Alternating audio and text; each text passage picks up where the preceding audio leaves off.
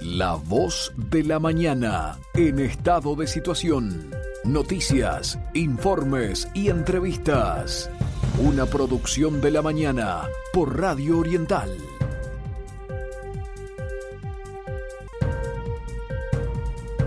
Bien, 7.33 minutos y como habíamos anunciado, tenemos en línea eh, a un, una persona muy conocida dentro de lo que es el ambiente médico, porque fue presidente del Colegio Médico de Uruguay, en fin, una persona con una nutrida trayectoria y actividad en, en, la medicina, que es el doctor Blauco Rodríguez. Y bueno, primero saludarlo y agradecerle, ¿verdad?, que esté tan temprano con nosotros aquí en la voz de, de la mañana. Buenos días, doctor. Buenos días, ¿cómo están? No, nada que agradecer, un placer. Bueno. Bueno, doctor, a ver, nos queremos meter un tema, lo hablábamos recién fuera del aire. Eh, mire qué título, humanización de la medicina. Eh, ¿Hemos perdido, se ha perdido de parte de la medicina el sentido humanitario? Bueno, la verdad que, que, es un tema muy interesante y muy amplio, ¿no? Porque como yo digo, y, y el título que usted manifiesta, ya para mí excede la medicina para hacer casi un tema filosófico existencial del ser humano. Y contestando a su pregunta, no, yo no creo que ya se haya perdido en sí desde el objetivo lógico consciente. Claramente sí ha habido un cambio rotundo, eh, marcado y acelerado de cómo vivimos los seres humanos, ¿no? Si se quiere, nosotros mismos, si analizamos cómo vivíamos quizás tan solo hasta hace 10 o 20 años atrás, ha cambiado mucho. Y como yo digo, a veces quizás hay que tener cuidado con lo que yo a veces llamo la involución de la evolución, ¿no? Bien. ¿Y a qué voy? Con todo esto de bienvenida a la tecnología, por supuesto, la felicito y la abrazo, pero me parece que ha, ha habido un desarrollo tan grande de todo, ¿no? Redes sociales, celular, este, realidad virtual y así podemos seguir con, muchas cosas que pueden estar relacionadas. Que no sé si todos los seres humanos estamos capacitados o estuvimos capacitados para absorber todo eso. Y aquí voy con esto, y eso me parece que claramente, porque lo vemos en el cotidiano vivir de cada uno de nosotros y de nuestros seres queridos de la sociedad, se ha perdido un poco eso, el, el, vínculo humano y el contacto humano. Si eso lo trasladamos a una profesión tan importante como la medicina, y digo tan importante porque, porque a veces nos olvidamos que trata algo tan sensible como el estado de salud y la vida o la muerte de las personas, claro. que, que, claramente es la columna fundamental de todo, porque sabemos la máxima que hemos escuchado siempre, que sin salud no hay otras cosas, pero yo siempre me lo trato de replantear y analizar, ¿no? ¿Cuántas veces lo aplicamos ese concepto del cotidiano vivir, ¿no? Mm. Y bueno, y sí, si, si lo vemos de esa manera y con ese preámbulo que acabo de decir, yo pienso que sí, porque si no la pregunta sería al revés. ¿Por qué tenemos que hablar de la humanización de la medicina? ¿No, no debería ser algo, algo tácito, algo que esté sobre la mesa siempre? Claro. Bueno, si tenemos que hablar de eso, claramente es porque algo sentimos que está faltando. Bueno, el primer paso para mejorarlo es reconocerlo. Y sí, ahora, haciendo ese preámbulo, porque si contestaba la pregunta de manera cerrada, podía quedar hasta muy chocante, yo pienso que sí, que se ha perdido un poco también. Y que hay mucho para trabajar. ¿Y ahí y por qué agrego? Porque encima cuando uno necesita del sistema de salud, necesita de los equipos asistenciales, es un momento en el que está de máxima vulnerabilidad como persona. Sí. Perdemos nuestra independencia, perdemos nuestra capacidad de, casi de, de tomar decisiones sobre nosotros mismos, si bien claramente las consentimos, pero estamos en un ambiente que desconocemos, absolutamente, con miedos, con incertidumbres, y donde está en tela de, ju eh, de, juego, de juego sobre la mesa la situación del estado de salud nuestro, de nuestra vida o de nuestros seres queridos. Mire todas las cosas que acabo de decir recién, todo eso en un momento en un espacio puntual, ¿no? Sí. Pasa que será difícil de manejar todo eso. Eso. Y claramente a veces del otro lado es exactamente al revés. Los integrantes de los equipos asistenciales estamos a nuestro medio, estamos en un lugar que conocemos, estamos con personas que conocemos y estamos haciendo lo que hacemos todos los días. Entonces claramente hay una brecha muy importante en lo que hace al, por un lado, integrante de equipo de salud y por otro paciente, que a veces si no lo trabajamos conscientemente, porque insisto, todo eso se, se hace inconsciente en algún momento. si los sistemas no la trabajan conscientemente, si los gestores de los sistemas de salud, me parece que también, y humildemente me pongo el poncho que me toca como gestor, somos los más responsables de todo esto, porque tenemos que tener una visión macro, y si en algún lugar vemos que esto se está perdiendo, poner palancas de control, actividades, etcétera, para comenzar a ser consciente de vuelta, de vuelta a esto. Y esto es un cotidiano, es un proceso. Claro. Estamos trabajando siempre porque a su vez porque claramente los pacientes cambian, los recursos humanos, los integrantes de los equipos asistenciales van cambiando, y si no lo vamos practicando de manera consciente y trabajando fuertemente en eso, sí se pierde. Ahora, doctor, em, pasó la pandemia, o por lo menos ya estaba, ¿verdad? En, lo último, a pesar de que a veces se, se habla de que algo más puede venir, y se instaló la telemedicina. ¿La telemedicina tiene que ver con esta pérdida de lo que estamos hablando? Ah, brillante porque antes de esta nota estaba pensando en la telemedicina para engancharla con esto, sea que estuvo brillante. Pero yo le iba a enganchar desde el otro lado de la visión. Primero, la pandemia pasó. Claramente sigue estando, pero como concepto pandemia, eh, impacto agudo dentro de, la humanidad eh, y el imponderable que fue, pasó. Segundo, para mí no, para mí exactamente es al revés. Yo no veo la telemedicina como una herramienta enemiga de la humanización del sistema, sino todo lo contrario. Y bien lo dijo usted, Uruguay es un país muy pequeño y tenemos una realidad casi blanco y negro, me atrevería a decir a veces, en lo que hace la calidad o a las prestaciones en salud que podemos dar al norte o al sur del Río Negro. Entonces, la telemedicina para mí es un paso previo que para nuestra realidad y nuestra idiosincrasia país puede comenzar a acercar recursos que de otra manera a veces no pueden llegar, que me refiero a recursos en cuanto a asistencias, especialidades, etcétera, a toda la población uruguaya, para luego seguir avanzando, no quedarnos ahí y seguir avanzando con, con el hecho de que deberíamos tener una cobertura, como dice el propio sistema, integral, total y universal en todo el país, cosa que hoy claramente no tenemos. No podemos seguir mirando por el costado y no la tenemos porque porque esto no se cambia de un día para el otro. Si bien hay cosas para mejorar siempre.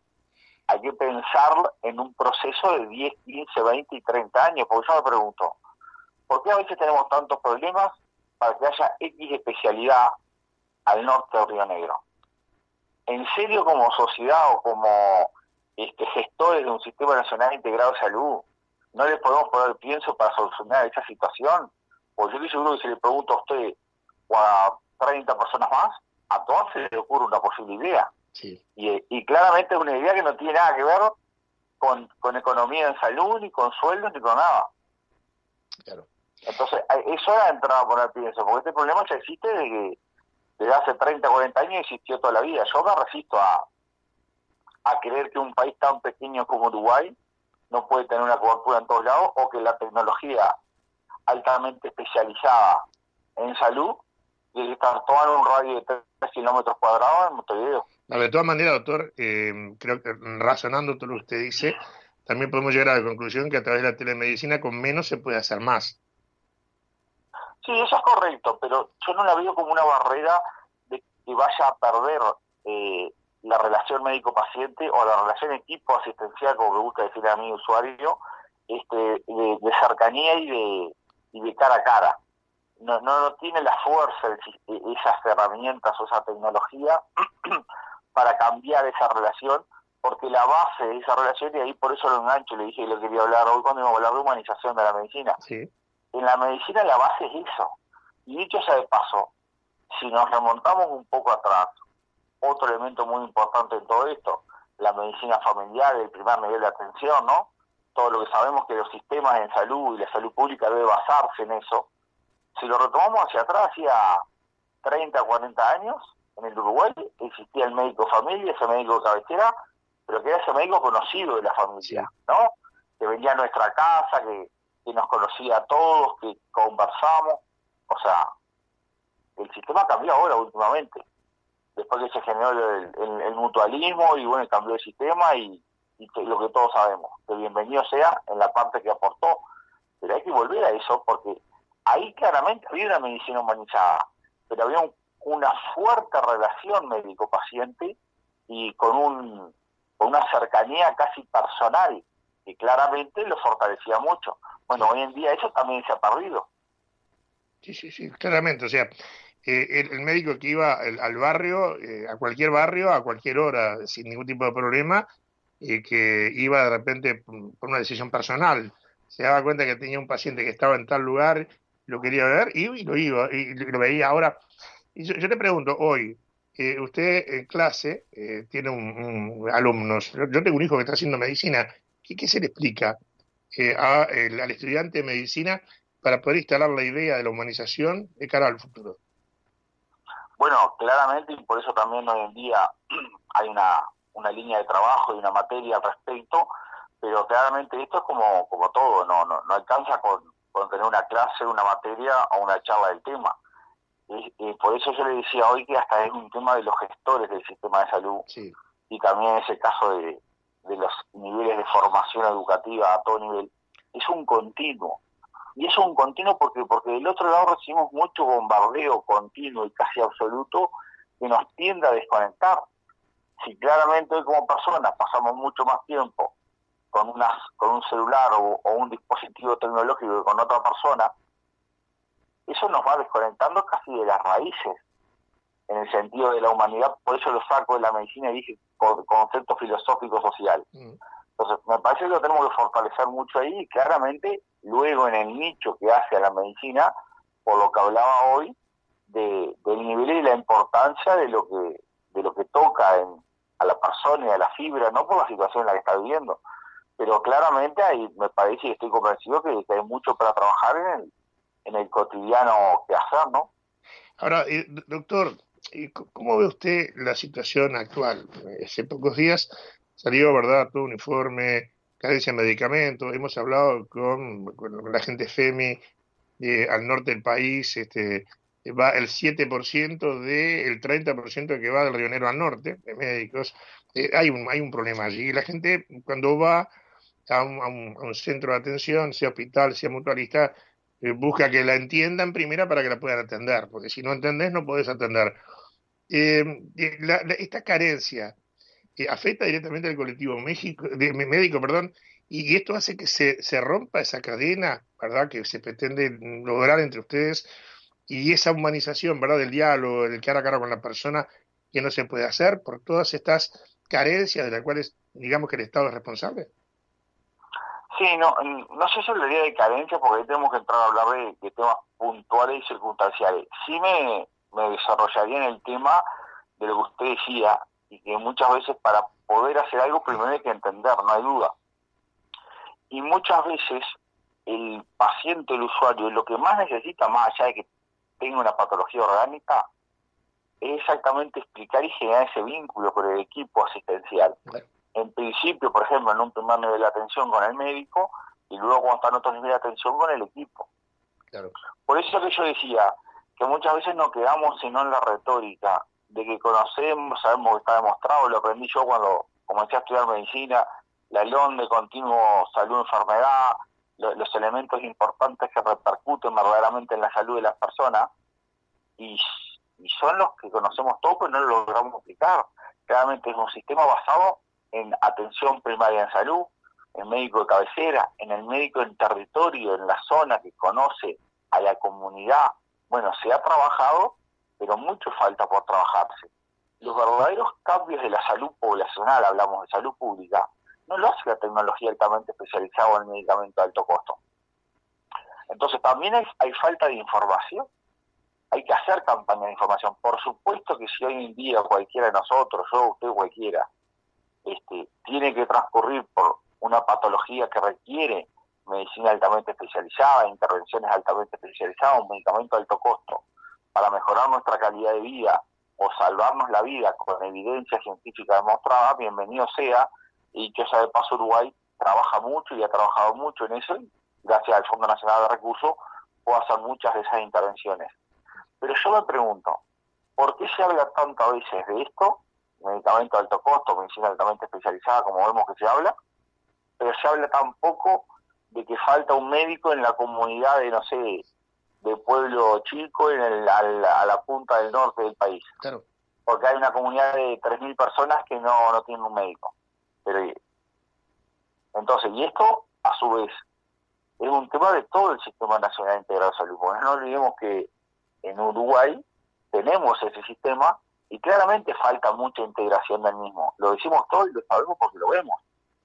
Entonces, ojo también a veces con, con el doble discurso, creernos que por el título que es lindo, Sistema Nacional Integrado de Salud, lo tenemos porque muchas veces no lo tenemos. Y hay que trabajar mucho. Y claramente ahí sí hay que tener una, una posición más de, de bajada de línea, si se tiene el buen sentido, porque acá se está cuidando, protegiendo algo tan importante como es la salud de un país. Y para eso, un país tan pequeño como el nuestro no puede duplicar recursos. O sea, no podemos tener en X lugar con X cantidad de población, por decir algo, cinco prestadores porque estratégicamente, políticamente, desde el punto de vista de marketing, le sirve. Claro. No, señores, tienen que integrarse, acaba de haber uno y todos los usuarios de todos se van a atender acá. Sí, pero además el personal médico y no médico termina siendo el mismo. No, eso ni que hablar y por supuesto, esa, esa es la máxima del universo. Ahí no voy a decir nombres para no olvidarme de nadie, pero digo, vayas al prestador que vaya, te va a atender el mismo que en ese lugar que hay seguro, trabaja en el público o en cualquiera de los mejores privados o de los seguros privados. Exactamente los recursos humanos son los mismos, o sea que la diferencia que el usuario debería elegir el sistema puede pasar por otros lugares y bienvenidas sean también esas diferencias. Pero los recursos humanos son los mismos. los llamados triages que se instalaron desde hace un tiempo a esta parte, eh, ¿son una, una solución para ordenar parte del sistema o es una barrera que ponen entre el usuario y el médico al cual usted quiere recurrir? ¿Usted me dijo el triage? Sí. Sí, no, no, el triage eh, el, el triage, para tener historia, y es un tema que a mí me gusta mucho, porque se relaciona mucho con mi otra especialidad que es la emergencia. El triage, uno de los, el padre del triage es Jacques Dominique Larrey, que era el médico cirujano de Napoleón. Él que vio que en la guerra, si se clasificaba algunos heridos, porque en esa época quedaban todos en el campo de batalla hasta que se terminaba, si se clasificaban algunos que eran recuperables, se podían traer a recuperar y podían volver a la guerra. Entonces inventó el triage, inventó la ambulancia moderna que conocemos, que era ese vehículo con, en ese momento, una carreta, obvio, con la que sacaban los heridos. Eso aplicado, se aplica desde esa época, por eso voy con esta explicación, no es que se haya inventado nada ahora. A veces costaba este, crearlos e introducirlos porque claramente se necesitan algunos, muy pocos recursos humanos para que lo hagan. Y es una herramienta muy buena y muy interesante, sobre todo para los servicios de emergencia, porque porque, primero, como decimos siempre, en un servicio de emergencia debería consultar la persona que tiene una urgencia o una emergencia.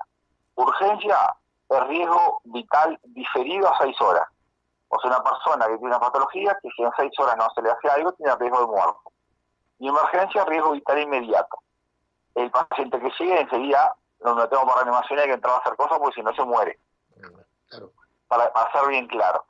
Entonces, en esos servicios no puede consultar primero el que llega primero. Porque si yo de mañana voy con, un cuadro gripal o un dolor de muela, una montalgia, y justo está viniendo un paciente con un paro cardiorrespiratorio, que es un ejemplo extremo porque a nadie se le va a ocurrir decir, eh, yo no puedo dar primero el dolor de muela, ¿me explico? Sí, sí, claro. Pero dicho Orden de prioridad, ¿verdad? Exactamente, pero esto que quizás a veces parezca medio raro, y es entendible del otro lado también, me refiero al lado del usuario, si no se explica, a veces pasa. Yo he estado muchas veces en servicio de emergencia en reanimación con varios pacientes, o uno atrás del otro, en un politraumatizado, de una crisis asmática severa, etcétera, etcétera, y gente quizás que está por, por otra cosa que claramente para él también es importante, porque no hay nada este menor, ¿no? que el dolor es subjetivo y muchas cosas más, pero quizás porque tiene X cosa que podía esperar hasta uno o dos días para atenderse una policlínica, en algún momento este pregunta o exige por qué no se la ha llamado, ¿me explico? Sí. Entonces, el triage sirve para esto. Usted va a ser atendido en el momento que, que deba ser según su patología. Porque a su vez después, si se pasa el tiempo, el sistema lo vuelve a reclasificar. ¿A qué voy? Usted viene con el, un dolor de garganta y va a recibir una categoría azul, atenderse en menos de dos horas. Claro. Pero pueden venir tres politraumatizados, dos infartos de miocardio y mil cosas más que va a hacer que usted lo pase en dos horas. A las dos horas se lo vuelve a clasificar. Si sigue como estaba, va a volver a ser azul y va, y va a estar dos horas más, y así sucesivamente hasta que Si en algún momento su patología era otra cosa y en ese tiempo o antes ve que se agravó y pasa a otro color de prioridad menor, va a entrar antes. Entonces, claramente podríamos decir que es un, criterio del triage de justicia y de equidad razonable para los servicios de emergencia, no para otros servicios. Está bien, ahora eso, eso eh, vamos a lo que decíamos hace un rato, que usted también lo desarrollaba.